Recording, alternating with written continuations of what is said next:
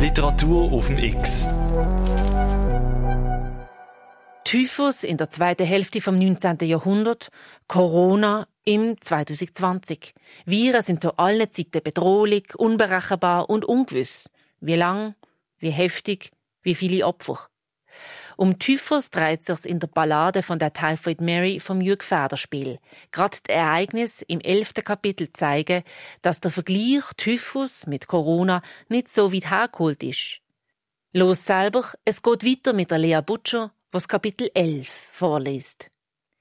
Lea Butcher Kapitel 11 Von ihrem Zimmer abgesehen und der Treppe, die zu ihm hinaufführte, schreckte Maria die Düsterheit des Hauses, die vielleicht auf den herrschenden Geschmack zurückzuführen war. Für Maria war dies alles vornehm, der ganze Bric-à-Brac von pseudogriechischem, elisabethianisch-viktorianischem Pomp mit japanischen Nizuken, Meißner Porzellan, chinesisch-englischer Kolonialmode, christlichem Demutsfirlefanz und französischer Plüschmöbelei, Roger-Gruppen für den runden Tisch im Salon, goldgerahmten Popanzen mit dem unvergesslichen Ewigkeitsblick des etablierten Kretinismus. Und überall Familienalben, mit Goldschnitt und Vasen mit wächsernen Blumen. Die Tage kamen, gingen. Maria bewohnte die Küche, deren Wände Teller schmückten wie Bücher das Studierzimmer des Hausherrn. Es gab da Utensilien, deren Sinn sie zunächst nicht entdecken konnte. Löffel, die zu groß waren für den Zweck, der ihr geläufig war, und technische Vorrichtungen für eine großbürgerliche Küche von damals. Doch bald hatte sie deren Sinn und Handhabung begriffen. Sie las stundenlang in den Kochbüchern, die schon Dorfheimers Mutter benutzt hatte, und auch ohne Wörterbuch gelang es ihr schließlich, einzelne Rezepte zu verstehen. Sie las darin, ohne zu ermüden, und mit Hilfe von Illustration und angeborener Einbildungskraft erkannte sie die europäischen Äquivalente und prägte sich Rezepte ein, bevor sie diese auch nur probiert hatte. Die Küche war zwar ihr Königreich, aber doch nur ein privates. Sie lernte auch bald die Straßen der näheren Umgebung kennen. All die Leute, auch ihre Namen, und bald kannte man das Mädchen Maria mit Namen auch wenn sie meist nur mit Kopfschütteln oder Nicken antwortete. Sie ließ die englische Sprache in sich wachsen, und nur wenn sie sich allein im Haus wusste, rief sie die neu erlernten Wörter laut aus und versuchte, sie mit der verspielten Unermüdbarkeit lernender Kinder zu artikulieren. Sie liebte das Leben in den Straßen, mit dem Volk, diesem gröhlenden, hemmungslosen, kotzenden, fluchenden, spuckenden, herrlichen, schamlosen, bösartigen, geschundenen, hinterhältigen, naiven, gerissenen, betrogenen, unloyalen Volk. Teppiche! Teppiche! Teppiche! Der Teppichhändler. Glas! Glas! Der Glaser. Milch! Frisch von der Kuh! Frisch von der Kuh! Die Milchhändler. Joik, joik, joik. Da wurde die gepflückte, abgerissene, geerntete, abgeschossene oder abgestochene Bauchnahrung brüllend angepriesen.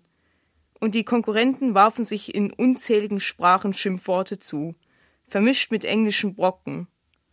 Maria inspizierte das Fleisch mit kritischem Blick und gab sich das Gehabe einer wissenden Köchin, fixierte Fliegen, die auf einem Stück Kalbsleber spazierten, bis der Schlechter sie anschrie, beleidigt natürlich. Die Gemüsefrauen gaben ihr Ratschläge für Rezepte, die sie sich anhörte, als wären's Gedichte einer Sprache, die sie nicht kannte, und offenmunds hörte sie zu, wie die Frauen auf dem Fischmarkt lachten, schimpften und Fische schuppten und Obszönitäten kreischten, von denen sie kaum eine verstand. Aber alles, was irgendwie mit Kochen zu schaffen hatte, nahm sie in sich auf, und Düfte, die sie nicht erkennen konnte, ließ sie so lange verharren, bis man sie neugierig befragte. Dorfheimer aß sehr wenig von dem, was Maria ihm zu kochen versuchte. Er lobte sie immer. Eines Morgens erhob sich Dorfheimer nicht. Er fieberte, wälzte sich mit tränenden Augen hin und her. Maria flößte ihm Hagebuttentee ein, und die Flüssigkeit floss in Rinnsalen an Kinn und Hals entlang. Seine Augen wurden starr, verfolgten sie ruckartig und blieben trotzdem ausdruckslos.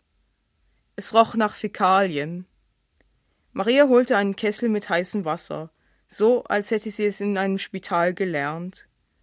Sie versuchte, die vom Fieberschweiß nassen Betttücher unter ihm wegzuziehen.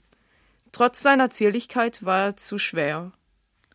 Sie ließ die Fenster geschlossen, draußen baute sich der Schnee vom unteren Fensterraum schräg über die Glasscheibe auf.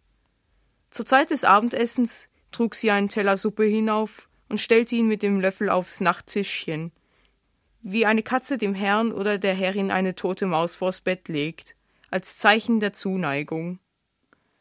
Am folgenden Morgen dingdongte die Haustürglocke, und sie erkannte durch die Milchglasscheiben die Silhouette eines Mannes. Sie öffnete nicht. Der Besucher kehrte nach einer Stunde zurück, pochte mit einem Stockknauf oder Schirm gegen die Scheiben. Sie rührte sich nicht. Um fünf Uhr nachmittags lag Dorfheimer in der Agonie, flüsterte Kinderreime, und als sie um halb sechs wieder sein Zimmer betrat, war er tot. Maria hatte auf der Leibniz gesehen, wie den Verstorbenen ein Tuchfetzen um Kopf und Kiefer gewickelt wurde, damit das Kinn nicht hängen blieb, und sie hatte auch beobachtet, wie man die Augen der Toten schloss. Sie faltete ihm die Hände zum Gebet, stellte sich zu Füßen des Verschiedenen, murmelte ein Gebet, Amen, und trug dann den Teller mit der kalten Suppe in die Küche hinunter, kehrte wieder zurück und legte ein paar der wächsernen Blumen auf das Bett.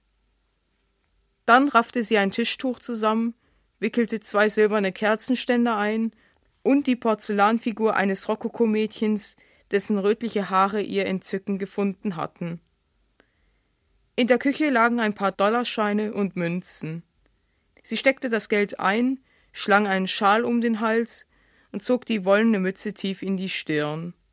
Sie holte einen Zettel, überlegte die Wörter mehrere Male und schrieb Mr. Dorfheimer is dead.